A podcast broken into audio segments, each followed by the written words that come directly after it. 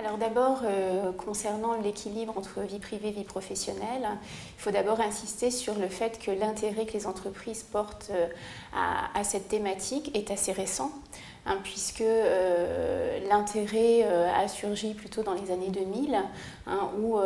l'entreprise a été vraiment reconnue et en tout cas considérée comme, acteur potentiel en matière d'équilibre vie privée-vie professionnelle.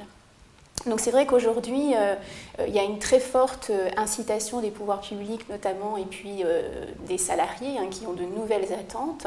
en termes d'équilibre des sphères de vie. Et il est important pour le manager de gérer justement ou de savoir gérer cet équilibre entre la sphère privée et la sphère professionnelle. Alors il y a des enjeux cruciaux, hein, d'abord des enjeux sociétaux, hein, puisque pour être à même de répondre aux nouvelles attentes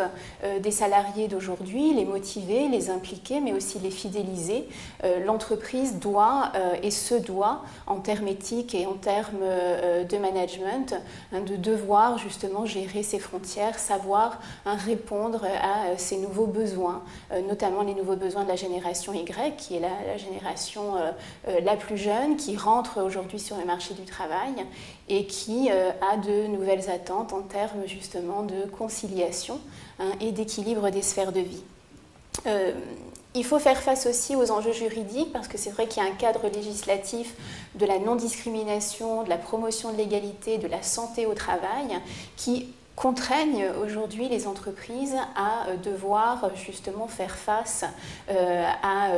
aux enjeux de ces nouvelles frontières hein, parce que la non-conciliation ou le non-équilibre peut conduire à une souffrance au travail et à une source de stress. Enfin, il y a des enjeux euh, clairement de responsabilité sociale euh, et de responsabilité sociétale, puisque euh, l'équilibre vie privée-vie professionnelle est source de performance humaine, sociale, donc financière, et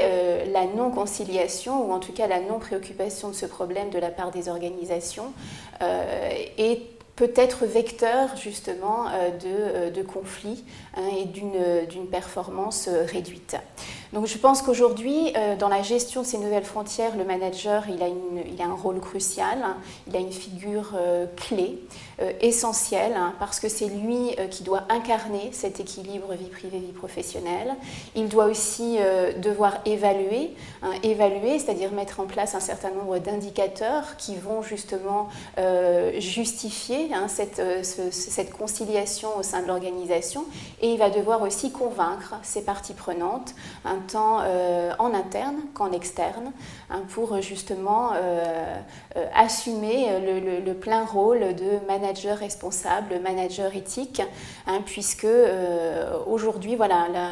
il faut insuffler une, culture managériale beaucoup plus équilibrée, beaucoup plus inclusive hein, et donc beaucoup plus performante.